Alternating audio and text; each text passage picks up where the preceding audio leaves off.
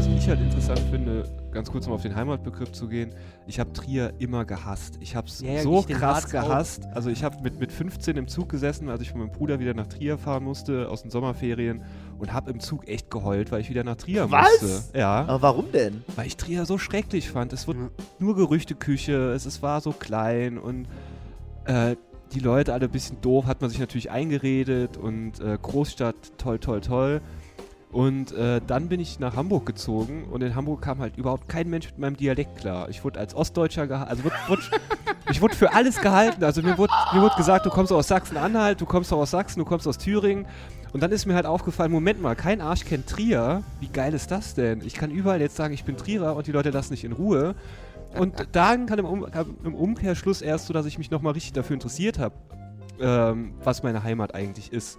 Also Heimat ist dadurch erst durch den Mangel entstanden und ich glaube, das ist halt das Wichtige. Eine Heimat kannst du gar nicht so schützen.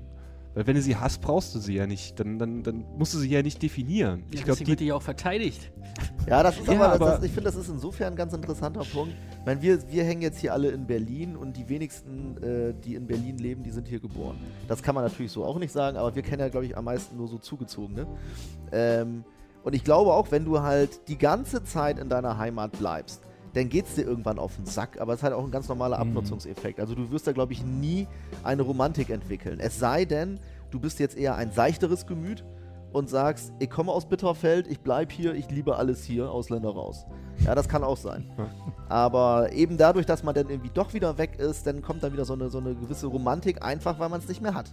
Genau, Dazu. und das Ja. ist halt auch die Sache mit, mit äh, dem Rassismus in Ostdeutschland, sage ich jetzt mal. Aber denen wurde ja ein komplettes Land weggenommen. So, Ist so. denen wurde ja die Heimat weggenommen. Und deswegen können die die, müssen die die mit allen ihren Mitteln, zu, also mit allen zur Verfügung stehenden Mitteln irgendwie verteidigen oder definieren, indem sie alles, was nicht zu ihrer Heimat, also indem sie alles andere negieren, was nicht zu ihrer Heimat gehört, angeblich. Und das ist halt einfach ein Definitionsproblem. Heimat ist viel einfacher zu definieren über das, was nicht dazugehört, als über das, was dazugehört. Weil dann kriegst du nämlich Probleme. Aber heißt das, So. du willst sagen, äh, haben, die dann, eh- haben die dann wenig im Osten? Naja, also vielleicht ein noch besseres Beispiel ist vielleicht sogar Polen. Also, ne, das ist ja ein Land, was nun wirklich in seiner Geschichte, ich glaube, zu 80 Prozent der Zeit von irgendwelchen fremden Mächten Das wurde immer besetzt war. verteilt, immer hin und her gereicht. Genau, ne? es wurde Ja. halt immer, ne? Und äh, also die haben ja also jetzt aktuell äh, sowieso, aber auch schon immer einen sehr tief verwurzelten äh, He Heimatgefühl einfach. Also auch die Polen, die überall in der Welt verstreut sind. Also ne, das ist einfach so, wir sind Polen, so das ist unsere Heimat. Also ich glaube schon, dass da, dadurch, dass Sachen mal irgendwann zur Disposition gestanden haben oder Heimaten, äh, dass die dadurch erst überhaupt so eine Sachen, äh, ist ja eigentlich auch logisch. Eigentlich ist es logisch, aber nicht, aber man, man redet viel zu selten drüber. Ähm, also wenn wir jetzt, ich will mich jetzt auch nicht schon wieder an Ostdeutschland aufhängen, aber ich glaube auch nicht, dass es in Deutschland so eine, eine offene Bereitschaft dafür gibt, mal genau zu verstehen, was ist eigentlich speziell an Ostelbien. Und es gibt ja ein paar Faktoren. Also ich habe manchmal das Gefühl, dass, dass das auch manchmal heißt, na, ähm, da, da, das Trinkwasser da ist halt einfach so, dass du automatisch Nazi wirst. Aber so, dass man sich wirklich mal damit auseinandersetzt, ähm, wie kann das möglicherweise, wie können wir uns das auch kulturell oder historisch erklären, da hört man relativ wenig, ich zumindest. Aber es gibt ja schon ein paar Anhaltspunkte, ähm, auf Basis derer man ja auch ein bisschen Verständnis entwickeln könnte, ähm, dass, dass dort vielleicht gerade so die Suche nach Identität viel ausgeprägter ist. Ähm, und, äh, und dann machst du den nächsten Schritt und sagst, Identität kannst du auch über Ausschluss gewinnen, indem du schon mal erstmal sagst, das und das und das und das ist es nicht, das will ich nicht. Also, ne, um jetzt nochmal ganz von. Thomas hat ja mal äh, die ganz frühen Fässer vorhin aufgemacht diesbezüglich, was Ostdeutschland aufgeht, äh, angeht. Also, ich glaube, das war tatsächlich sogar äh, größtenteils vollkommen Völker. Die sind ja auch. Äh, also, bei der Völkerwanderung, das waren ja größtenteils Stämme auch aus der Region. Die, da war ja dann irgendwann wirklich gar niemand mehr. So. Also, Ja. ich glaube, die richtigen Ossis, die Ostelbianer, die findest du jetzt vielleicht eher in Italien und Spanien. Äh, jetzt genetisch gesprochen, einfach nur, als jetzt. Äh, also, keine Ahnung, was das da für ein. Das wird, glaube ich, schon einfach zusammengestückelt aus allem, was noch irgendwie an Resten da war. So. Und warum sind die da weg damals? Ja, weiß ich nicht, So weil viel Nazis. es in Rom schöner war. Ich weiß es Ja. nicht genau. Ja, natürlich. Also die Völkerwanderung Ja, siehst du ja, dass die von Osten äh, nach Westen geht. Und das kann aber auch äh, ähm, wetterbedingte äh, Gründe gehabt haben. Ja, klar. Also da ist einfach schlechtes Wetter im Osten, deswegen Es wird kälter, es, also es, es könnte eine kalte Eiszeit gewesen sein. Ja, ich müsste jetzt den so Wikipedia-Eintrag fruchtbar. aufmachen, aber da das gibt es ja wäre hunderte doof. Möglichkeiten. Ja. Ne? Aber wenn wir jetzt mal. Ich jetzt dachte nur, vielleicht gibt es Ja. halt so Hinweise darauf, wie das das halt einfach eine Gegend ist, wo eigentlich niemand wohnen wollte. Äh, und dann wurden Leute da angesiedelt und das, dass man dann ein bisschen schlecht drauf kommt. Naja, so richtig, so richtig fruchtbar sind ja viele Sandböden zum Beispiel jetzt nicht in Brandenburg Ja. und Mecklenburg-Vorpommern. Ah, aber es gibt Bodenschätze, also Braunkohle. Ja, Äh, na gut, die gibt es in NRW ja auch. ja. Und im Saarland. Gibt es in NRW Braunkohle? Da gibt es doch eher Steinkohle, oder? Nee, Braunkohle. Hier Ah. der Hambach-Forst ist ja Braunkohleabbau. Ja, gut. Wie sieht es denn eigentlich mal mit anderen Völkern aus? Oder der Vergleich Deutscher gegen andere?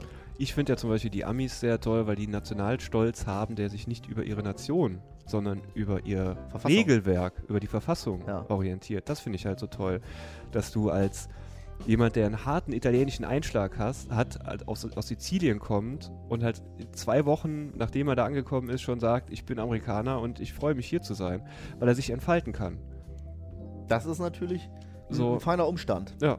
Also man Ja, hat jetzt, man hat ja auch nicht immer das Gefühl, dass das äh, die, der, der, das nationale Gedankengut der USA zusammenhält. Aktuell zumindest. Aber stimmt schon. Und sie konnten halt ihre Kultur weiterleben. Ja. Also das ist ja auch so. Also wenn es dann immer heißt, die müssen sich anpassen, die hier hinkommen und die müssen aufgehen in Deutschland, das ist halt total bescheuert. Also wie schön ist das denn in Amerika, dass du in New York, also sagen mittlerweile sogar viele Italiener, die beste Pizza der Welt bekommst. Ja. So, das ist doch, und, und, und auch die, die äh, Kultur, die sich daraus dann wieder entwickelt hat und die ganzen Einflüsse, die dadurch dann wieder entstanden sind und so, das ist so einfach toll, anstatt zu sagen, wir müssen uns alle anpassen und eins werden. Ja. Und das ist halt der, der falsche Heimatbegriff, meiner Meinung nach. Aber kennt ihr das, wenn ihr im Ausland seid und etwas funktioniert nicht, dass man sich tierisch dran aufgeilt, dass Ja. es in Deutschland funktioniert? Ja, Ich mach das In ständig. Italien auch mit der Eisenbahn fahren hatte ich jetzt letzten Sommer. Ja. Also da dachte ich wirklich äh, für einen Moment, äh, ja, zum Glück wohne ich in Deutschland. Es gibt wirklich, das, das kann man sich ja gar nicht vorstellen. Ich glaube auch gerade so die Leute, die jetzt, ähm, die, die jetzt nicht so viel äh, verreisen, man kann es sich nicht vorstellen, was teilweise auf der Welt los ist oder was teilweise auf der Welt problematisch ist, weil dort nicht Deutschland ist. Hm. Das, das muss man halt Ich einfach muss mal so aber auch noch mal da kurz dagegen halten und zwar jetzt noch nicht mal aus ideologischen Gründen, sondern nur weil ähm, die Gegend, die ich in den letzten Jahren am meisten bereist habe, Skandinavien war. Ja, und das, ist halt, ja, aber also halt wirklich, also ich habe es wahrscheinlich sogar irgendwann schon mal erzählt, aber wenn man, wenn man an Schönefeld in den Flieger steigt und dann in Oslo umsteigt, Alter, was, wie dieser Flughafen funktioniert im Vergleich zu Schönefeld und auch wie,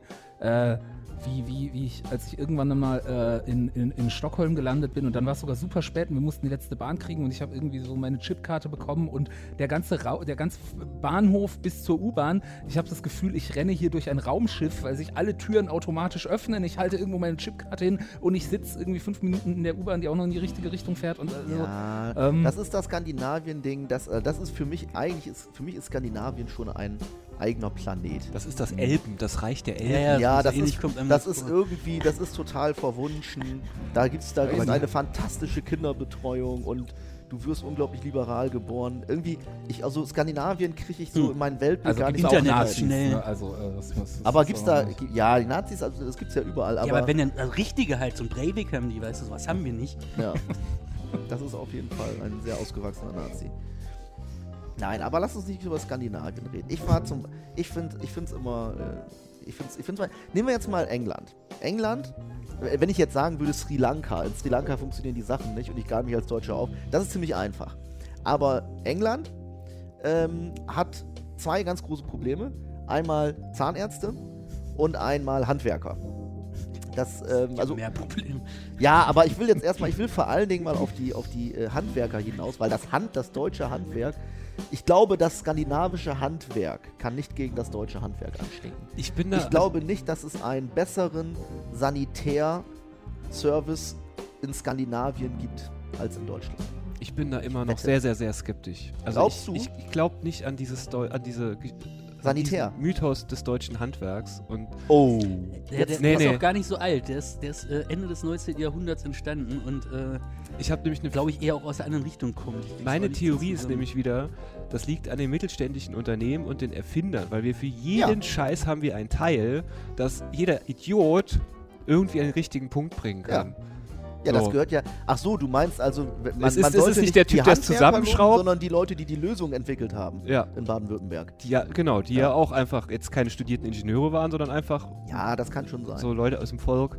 Also, aber wenn wir jetzt trotzdem, ich will nochmal bei meinem England-Beispiel ganz kurz bleiben, weil ich das so fantastisch fand, das habe ich schon häufiger gehört, dass, dass Menschen in London zusammenlegen, also ein, ein Straßenzug legt Geld zusammen, um sich dann einen Handwerker oder mehrere Handwerker aus Deutschland kommen zu lassen, die dann alles heile machen, was da kaputt gegangen ist. Also, sie vertrauen auch ihren Handwerkern nicht. Aber die Handwerker in, England sind doch alles Polen, habe ich mal irgendwo gelesen. Ja, das kann sein.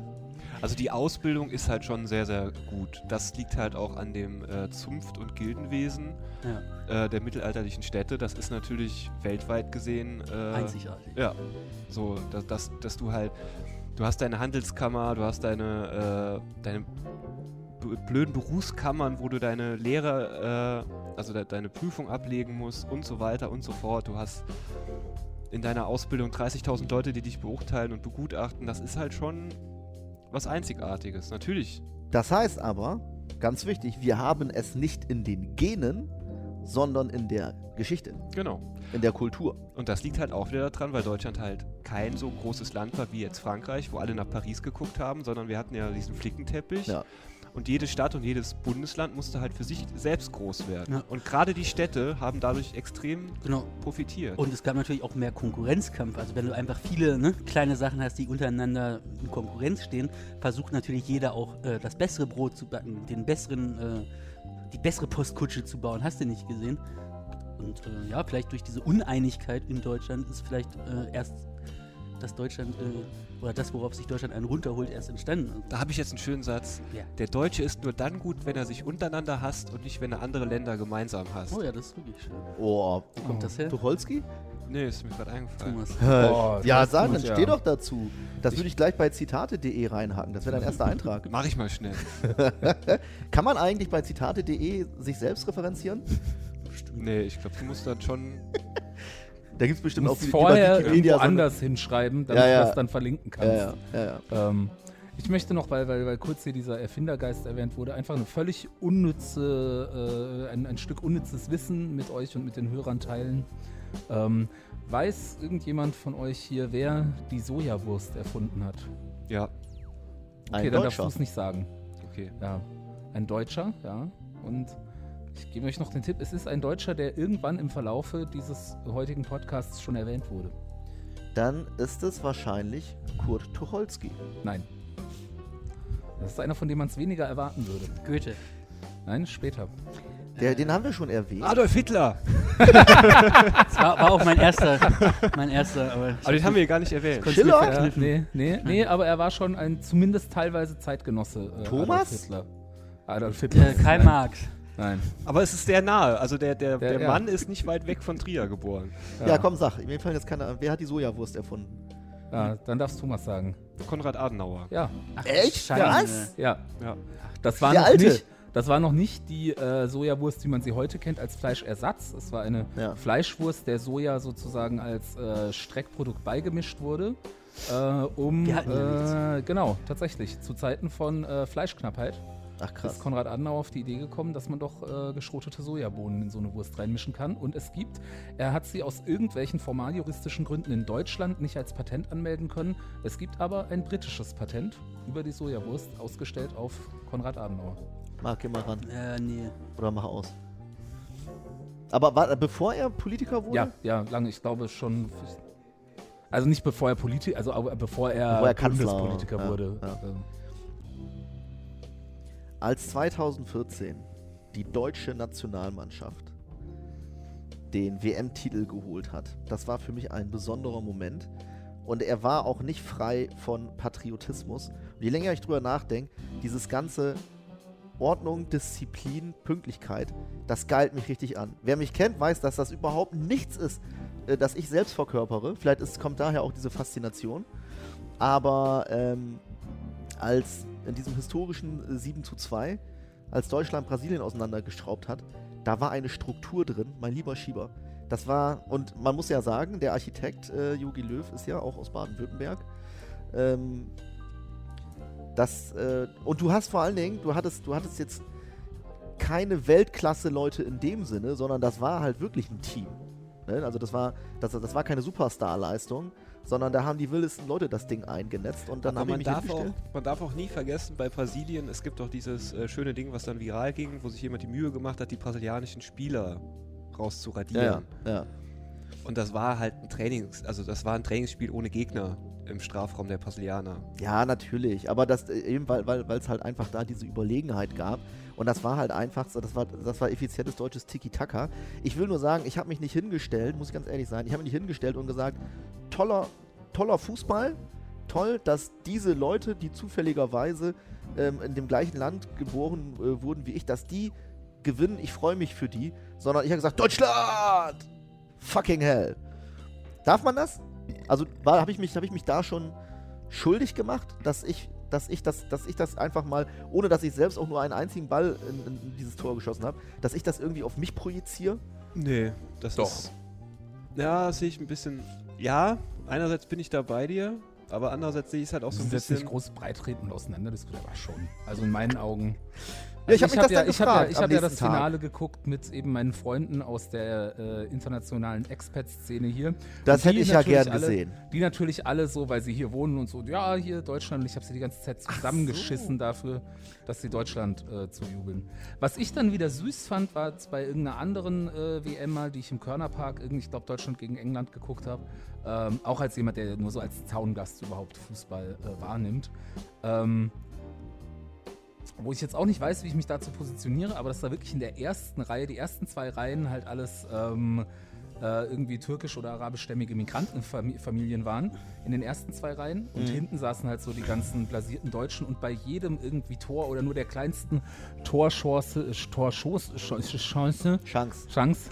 Chance, Chance, Torchance äh, äh, für, für Deutschland, sind halt so, die Deutschen haben halt so, so, ja, so ein bisschen so, oh ja, applaudiert. Und die Expats halt. Hitler. Nein, nicht die, ich, ich jetzt eben, also nicht die, so Exp Expats sind ja so, na, da hat äh, der, äh, mein Kollege David Deary, äh, amerikanischer Komiker, der eine Zeit lang in Berlin war, hat ja immer gesagt, I'm an expat.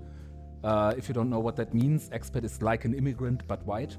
Ähm, also sind sagen die. Expats sind sozusagen die guten Immigranten, Ja. wenn man es so mal so äh, böse sagt. Genau, nee, aber halt wirklich in dem Fall jetzt so, so die klassischen Neuköllner äh, Immigranten, die in den ersten zwei Jahren, die halt jedes Mal, wenn Deutschland irgendwie ansatzweise was gerissen hat, aufgesprungen sind, gejohlt haben, äh, gepfiffen, geschrien und halt so die Deutschen im Hintergrund alle so, ja, ja, das war, Ja, ganz gut. kannst ja, mal sehen. schön gemacht. Ich weiß, ich weiß nicht, was das aussagt.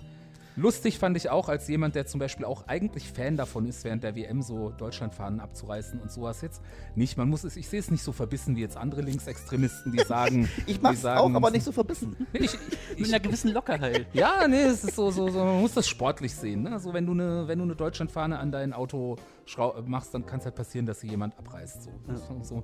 Aber was ich ja sehr lustig fand, war, dass es auf der Sonnenallee irgendwie auch eine, ähm, ich weiß jetzt nicht äh, genau äh, äh, welcher Hintergrund, aber eine irgendwie auf jeden Fall ähm, äh, Familie mit Migrationshintergrund gab, die halt eine gigantische Deutschlandfahne aus ihrem Zimmer hat hängen lassen, die dann immer wieder von irgendwelchen Linksradikalen abgerissen wurde. Ähm, Woher wusste man, dass das, dass das Menschen mit Migrationshintergrund na, das, waren? das wurde dann halt danach, da wurde dann halt drüber berichtet. Weil Achso, ich das, dachte, äh, weil- speziell- nein, nein, das so war nicht so. Da auch hängt. Nee. ähm, Ja, das fand ich ist- lustig. ja, das, das ist, ist- das ist- da, da, Das ist Humor. da clasht dazu der sagen. Weltgeist mit dem Ja. Kettenhemd. Nee, keine Ja. Ahnung. Nee, aber Ja. na, ich fand, ähm, ähm, Also was mich nur kurz interessieren würde, bist du Fußballfan im Generellen? ja, aber jetzt echt nicht so ein, so ein blutiger. Also ich, ich, ich lese so meine elf Freunde. Aber du guckst dir gerne schöne Spiele an. ich gucke mir gerne Und schöne vor allen Spiele Dingen an. Auch Spiele, die ja was Historisches haben. Also so ein 7-1 gegen, oder 7-2, was war es? 7-1. Ja, 7-2. Nee, 7-1. Habe ich 7-2 gesagt? Ja, da, gibt, da kannst du mal sehen. Ja, aber das, das ist ja auch was Historisches. Das hat ja auch was. Ja. Und dann wirst du natürlich auch total äh, zugeballert in deinen Chroniken, in deinen Feeds mit Ey, was Das da ist los ja der war. Wahnsinn. Ja, ja. Also es ist ja, das ist ja eine Marketing-Sache, die. Also das Krasse ist halt, deswegen habe ich halt so ein bisschen Schiss auch vor Patrio Partypatriotismus, wie das halt bei der WM oft ist. es zeigt halt das Massenphänomen. Also du siehst halt, die ganze Straße freut sich, überall jubeln Leute, du machst Balkontür auf und du hörst, wie die Leute alle jubeln und das elektrifiziert dich natürlich auch. Ja, ja. Und deswegen ist das so ein bedeutendes Ereignis und ähm, ich glaube sogar, dass in 20 Jahren wirst du eher sagen können, wo du das 7-1 gesehen hast, als sagen zu können, was du beim 11. September gemacht hast. Ja, 9-11 oder 7? Äh, Weil da das Marketing natürlich schlechter war. Aber weil ich Ach, finde, das war nicht so das schlecht. ist im Übrigen, ich finde, das Ja, aber ist erst auch, im Nachhinein. das gehört für mich als äh, Superpatriot, für mich gehört es zu Deutschland auch dazu, dass ähm, wenn wir alle Fahnen schwenken, weil's mal, weil's, weil, weil WM ist und weil wir das dann dürfen, ähm, dass auch jeder sich nicht ganz wohl damit fühlt. Einfach weil äh, dieses ganze äh, Massenhysterie und Fahnengeschwenke in unserer Geschichte steckt. Ein Argentinier oder ein Italiener, die machen das wirklich 100% Vollstoff. Ne? Und da, da, da, da muss sich auch keiner blöd bei vorkommen. Ja, Es die gehört zum Italiener Deutsch- vielleicht ein bisschen. ja, aber, ja, das stimmt schon. Aber, ich, aber, aber es gehört einfach nur mal in Deutschland dazu, dass du halt, du darfst dich freuen, ähm, aber du darfst auch gleichzeitig so, ein- so, so ein kleines bisschen Gänsehaut kriegen und, und gucken, oh, hoffentlich ist das jetzt, hoffentlich mache ich mich hier nicht gerade in irgendeiner Form schuldig vor der Geschichte. Das gehört dazu, ganz einfach. Aber ich fand das so lustig. Ähm, ähm, ich wollte mal einmal äh, bei der WM, wollte ich mal in einer Antifa-Kneipe Fußball gucken, einfach nur um zu testen, ob die grundsätzlich gegen Deutschland sind und dass die, aber die gucken deswegen Deutschland-Spiele, um eben gegen Deutschland zu sein. Ich habe aber keine Antifa-Kneipe gefunden, in der, in der Fußball gezeigt wurde. Aber, pass auf, eine lustige Geschichte. Auf dem, ähm, auf der Fusion, na, das, das Da große. Okay, vielleicht, vielleicht erzählen wir die gleiche Geschichte. Ja. Auf der Fusion, diesem sehr, sehr großen, na, wie nennt man das? Hedonistenfestival, Elektrofestival, ist ein Festival mit überwiegend, überwiegend, überwiegend linker Klientel, über, ne, das Publikum ist eher links. Und da, das ist immer während der WM. Ja. Und das ist natürlich ein Riesenproblem, denn WM, Fahnen ist da verboten und WM gucken ist auch verboten auf dem Gelände, oder? Äh, ich weiß Marc. nicht, wie es auf dem Gelände ist, aber ich habe da ja äh, öfter gearbeitet Genau. und war da immer auch äh, Backstage unterwegs und äh, ich glaube, das war auch das 2014er Jahr. Da haben wir dann im Backstage, weil wir alle Fußball gucken wollten, Ja. äh, einfach einen Beamer aufgebaut. Komp äh, ne, hier, was weiß ich, da Maschine dran, dass da auch Strom kommt. Ich kriege das Wort gerade nicht zusammen. Ja. Generator, danke. Ähm, so, und dann halt äh, da irgendwie Fußball geguckt. Und äh, da gab es dann halt Leute, die für uns das Catering gemacht haben. Das waren so richtige Antifa-Leute. Ja. Die fanden das natürlich überhaupt nicht gut, aber weil wir halt irgendwie die Chefs da von unserem Backstage-Bereich waren, konnten die halt nichts dagegen machen. Und dann haben wir da halt Backstage Fußball geguckt. Es war verboten. Genau, auf dem Gelände ist es verboten gewesen. Das haben dann irgendwie Leute vom Gelände mitgekriegt, Ja. dass wir gerade Fußball gucken und sind dann da reinge irgendwie reingeschlichen, weil richtig geschützt wird das da auch alles Ja. nicht, ne? Und äh, das war dann auch okay, aber dann kam halt irgendeiner mit einem Bastian Schweinsteiger-Trikot und dann ging halt die Randale los. Also dann, der wurde dann wirklich rausgebeten. Weil er ein Bastian Weil er ein Bastian Schweinsteiger Schwein- trägt. Also das war zu viel. Das war zu viel. Also Fußball gucken ging gerade Ja. noch so, ne, aber bitte, dass es keiner mitkriegt. Ja. Dann haben es Leute mitgekriegt und dann auch noch einer mit einem Bastian Schweinsteiger-Trikot. Also da war wirklich dann, äh, Aber das sind, ich finde, das sind so schöne, humorvolle Situationen, die nur das Leben entwickelt. Zum einen äh, diese riesen Deutschlandfahne am Migrantenbalkon, die trotzdem dann von der Antifa abgerissen wird, aber auch eben dieser unfassbare Gewissenskonflikt auf der Fusion. Ähm, ich bin mir nicht sicher, ob das wirklich jetzt im, im Rahmen einer Haus- oder Geländeordnung verboten war, aber ähm, mein, äh, mein Kumpel Tobi, der ist ja halt auch häufiger auf der Fusion gewesen und der hat mir das so berichtet, dass, ähm, dass also Fahnen waren auf jeden Fall verboten. ja klar, Ist ja klar. Ne? Weil was sind Fahnen sind ja, was ist das? Das ist ja ein, wie nennt man denn das nochmal? Wie nennt man in der, in der Antifa eine Fahne? Das ist doch, da gibt es einen Spezialbegriff für. Ist auch egal. Also das war verboten, das nehme ich auch meinetwegen gerade noch mit. Aber ähm, Leute haben versucht, Fußball zu gucken und sie hätten jetzt Arminia Bielefeld gegen Werder Bremen gucken können. Das ist okay. Aber eben eine Nationalmannschaft, da steckt ja schon national im Namen, das geht eben nicht. Ähm, und ich weiß nur noch von, von DJ Kotze, der gehört da ja auch zum Inventar. Mhm. Der hat gesagt, ihr könnt mich mal am Arsch lecken, ich gucke jetzt Fußball. Ja. Und es hat seiner Karriere zum Glück nicht geschadet.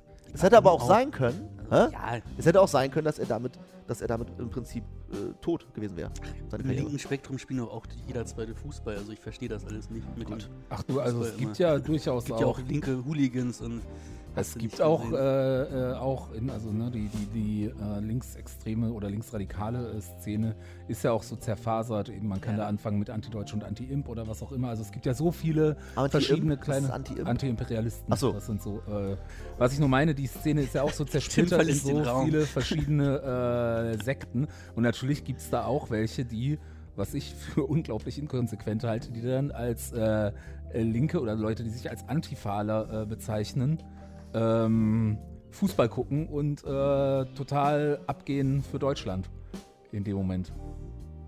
Also, Also- sind die sagen, die sagen dann aber nicht, dass, also wenn ich jetzt Linker wäre oder bei der Antifa wäre und ich hätte unglaublich Bock auf ein, auf ein Fußballspiel, ein, ein National, ein, ein Spieler der Nationalmannschaft, ein Spieler der deutschen Nationalmannschaft, ich hätte gesagt, ähm, ich scheiß auf das Trikot, ich bin Fan von gutem Fußball.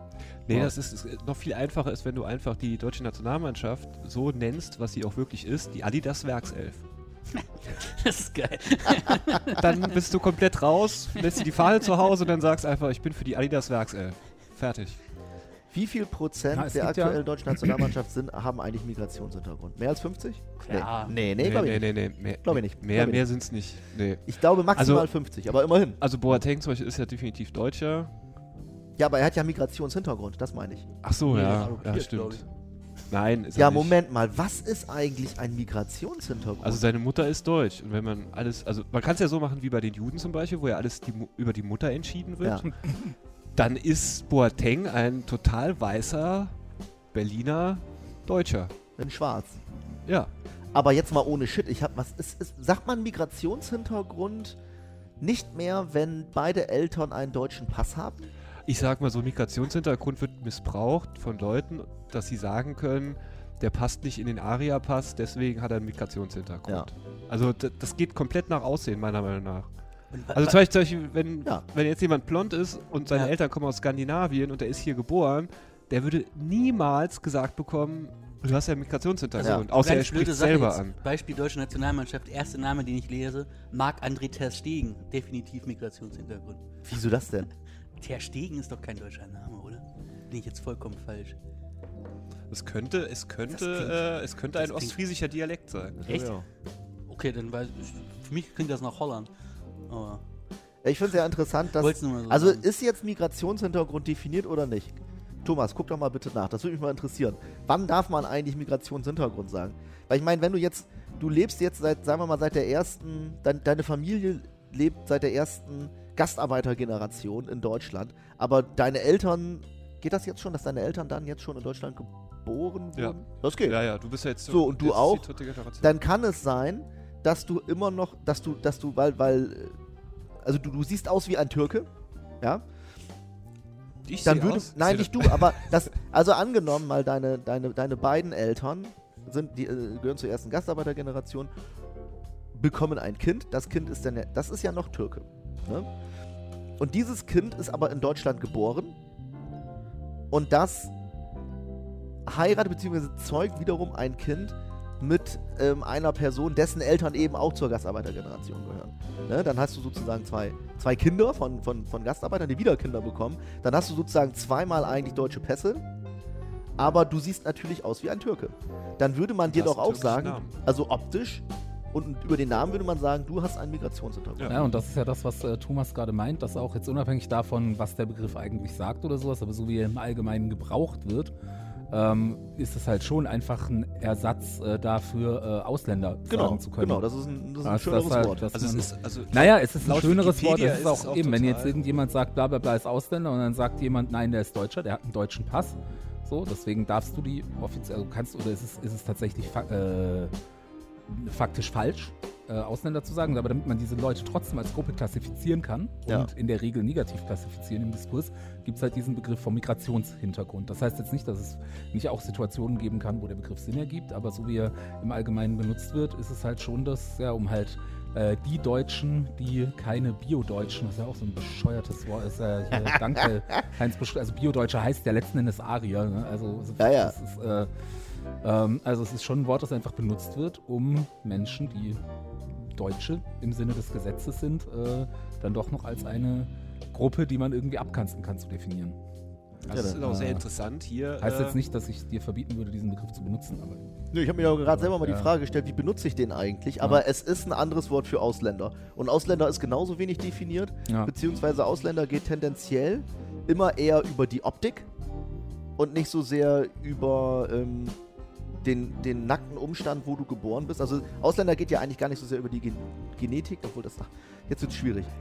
Ich gucke Heimat, genau. naja, zur Heimat gehört ja, in, also gerade in Deutschland ist ja das Ausländerthema, das, das gehört ja auch zur, zur Heimat. Ne? Ja, und es gibt bestimmt viele Menschen mit Migrationshintergrund, die Deutschland als ihre Heimat bezeichnen würden. Vielleicht noch viel mehr als so ein blasierter, äh, zerrissener Deutscher wie ich. Da gibt es im Ja. Übrigen eine ganz, ganz schöne, ein ganz schönes kleines Talkformat, das habe ich letztens durch Zufall äh, im NDR gesehen. Wie heißt denn dieser Iraner vom NDR? äh, Michael, Michael Ab Abdullani. Genau. Und der lädt immer ähm, Gäste ein in so ein U-Boot. Das Captain's Dinner. Captain's Dinner. Ja. Ich, also ich habe nur eine einzige Folge gesehen, deswegen weiß ich nicht, ob das wirklich das Konzept ist, dass er immer Menschen mit Migrationshintergrund einlädt, die aber sowas von dermaßen deutsch ist, dass es kracht. Also letztens hatte er eben eine Tagesschau-Moderatorin mit griechischen Wurzeln da und die haben dann Linda, über... Linda Servakis. Genau, Ja. genau. Und die haben dann eben genau drüber geredet, wie äh, wie es ist in Deutschland. Naja, man ist, es ist ja schon eine, es ist ja, wie soll man das sagen? Also er ist halt beim NDR, ne? Und hat da seine eigene Show. Ist, ist, ist Deutsch bis ins Kreuz, so wie er so wirkt und wie er so redet. Und sie ja auch, Tagesschau-Moderatorin. Aber das sind ja auch Menschen mit Migrationshintergrund. Aber denen klebst du jetzt nicht das Label Ausländer vorne drauf. Weil zum Beispiel sie mit griechischen Wurzeln, sie ist ein Tagesschau-Gesicht. Ne? Halt Aber ich, fand, der- ich will nur sagen, das, das, das fand ich sehr, sehr spannend. Normalerweise gucke ich mir sowas an und denke mir, ja, jetzt erzählt ihr euch gegenseitig wieder irgendwelche Nettigkeiten, so der klassische Talk. Aber die haben halt eben eine halbe Stunde drüber geredet, wie es eben ist, ähm, Migrationshintergrund zu haben, aber in Deutschland eigentlich volles, volles Met angekommen zu sein. Also eigentlich alle Privilegien zu genießen, ähm, die man in Deutschland genießen kann, einfach dadurch, dass du ein hohes Tier in den Medien bist. Das war ganz interessant. Kann man sich mal angucken. Öffentlich-rechtlich.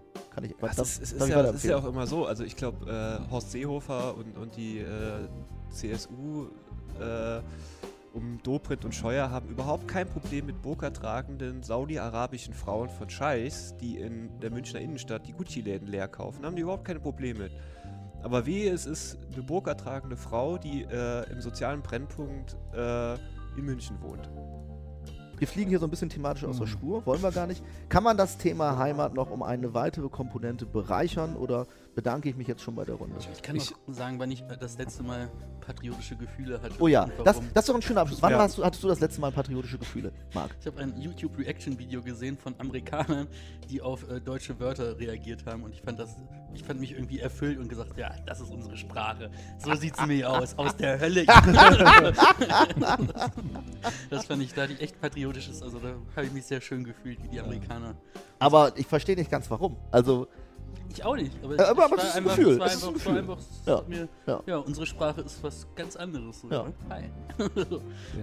Ich hatte das, glaube ich, zum letzten Mal, als ich eben auch äh, mit meinen äh, Freunden und Kollegen aus der äh, internationalen Comedy-Szene in Berlin, als vor einigen Jahren das Comedy Café Berlin äh, eröffnet hat. Also ein kleiner, netter Laden in Neukölln, wo halt hauptsächlich englischsprachige, äh, aber auch deutschsprachige aber wirklich sehr, sehr nett. Ja. Ich wollte auch schon mal, kann ich nur empfehlen. Genau, und als die eröffnet haben, hatten sie äh, als äh, Snack, den man da bestellen konnte, äh, Brezeln mit, äh, also äh, frisch aufgebackene Brezeln, auch ganz ordentliche von einem äh, Betrieb, der in Berlin gute Brezeln macht. Der Name müssen wir jetzt nicht sagen, ist ja öffentlich-rechtlich. Aber egal, die hatten ja Brezeln mit Dip, konnte man Mhm. da essen.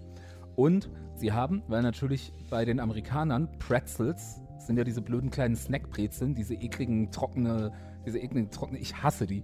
Äh, so. Aber egal, selbst wenn man noch akzeptiert, dass die auch okay sind, aber das sind die, was äh, Pretzels sind bei denen. Und damit sozusagen die dummen Experts, die da reinkommen, nicht denken, dass wenn sie den Pretzel bestellen, sie irgendwie so, so, so, so Snackzeug, so, so, so brezelförmige Salzstangen kriegen, standen die auf der Karte als Soft Pretzels.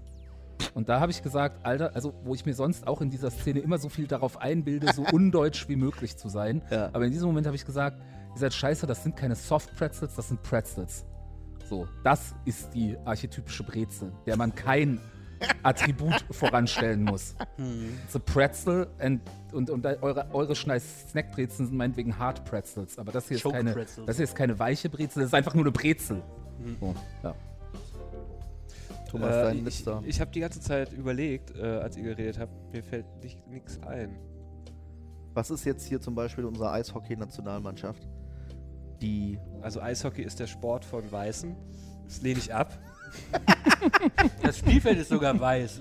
die nur über die Ordnung Und der die, Puck ist schwarz und wird von ihnen die ganze Zeit Geschlagen. geschlagen und rumgeschubst. Oh, shit. es glaub, war, sie sind nur und Nee, zwar Eishockey- ausschließlich Eishockey- über Ordnung und Disziplin bis ins Finale gekommen. Ne, Eishockey, Und in die du, fängst, Fresse hauen. du fängst ja nur an, Eishockey zu spielen, weil du zu blöd bist, eine Pirouette zu drehen mit deinen Schlittschuhen. so sieht das Okay, nämlich das aus. lässt sich nicht gelten. Äh, ach, keine Ahnung. Also mir wird es auf jeden Fall warm ums Herz, wenn ich so in alten Westberliner Ecken bin, wo ich noch das, die alte BRD irgendwie so ein bisschen fühle. Äh, letztens bin ich am Wittenbergplatz ausgestanden. Der Wittenbergplatz strahlt für mich halt noch so, also das ist in der Nähe vom KDW und Kuhfürstendamm. Das strahlt für mich noch sowas BRD-mäßiges aus und da fühle ich mich auf jeden Fall wohl. Ja, das ist doch gut so. Ich fühle mich immer, mir wird immer warm ums Herz, wenn ich an Michael Schumacher denke. Denn ähm, bei, bei, bei der Formel 1 muss man ja aufpassen. Es, bei der Formel 1 kannst du ein gigantischer Fahrer sein. Es bringt dir alles nichts, wenn dein Auto scheiße ist. Und bei Michael Schumacher, ähm, dem, dem sagt man nach, dass keiner sein Auto besser kannte als Michael Schumacher. Also das Produkt, ne, die Einzelteile. Ja, da war der echt krass drin. Ja. Der hat beim, der, der, der ist, der ist, der ist Probe gefahren mit dieser Karre und hat danach hinterher seinen Technikern gesagt, welches Teil die oder was sie verändern müssen an dem Ding, weil er sein scheiß Auto verstanden hat. Das ist halt einfach mal so das Maximum an, an Ordnung, dass du eben äh, nicht nur so eine Art Lewis Hamilton sexy Posterboy-Fahrer bist, sondern dass du einfach jedes verschissene Einzelteil deines Autos kennst und sagst, nur wenn ich weiß, wie jeder einzelne blöde, verkackte, wie jede kleine Kackfeder funktioniert, dann kann ich, äh, dann gebe ich 100% und dann werde ich auch der Beste. Das ist, jedes Mal, wenn ich an Michael Schumacher denke, dann denke ich mir, es gibt, glaube ich, keinen Rennfahrer, der sein, sein Auto, also sein, sein Arbeitsgerät, so gut kennt wie der. Ja, es gibt ja noch Niki Lauda, aber ich glaube, Schumacher war krasser. Schumacher war der krasseste. Also ich weiß, egal. Also das, aber dann denke ich mir, gut, da ist halt einfach jemand so 150-prozentig. Und ich bin mir ziemlich sicher, dass mich das nur deshalb so fasziniert, weil ich selbst so überhaupt nicht bin. Also das ist eher eine, ich finde es unglaublich sexy, muss ich sagen. Ich finde ähm, diese 150-prozentigen Superdisziplin-Ordnungsdeutschen, ich finde es irgendwie, ich finde es sexy. Ist das nicht ein tolles Schlusswort? Ja. Ich bedanke mich bei der sexy Runde. Das war ein Podcast von Funk.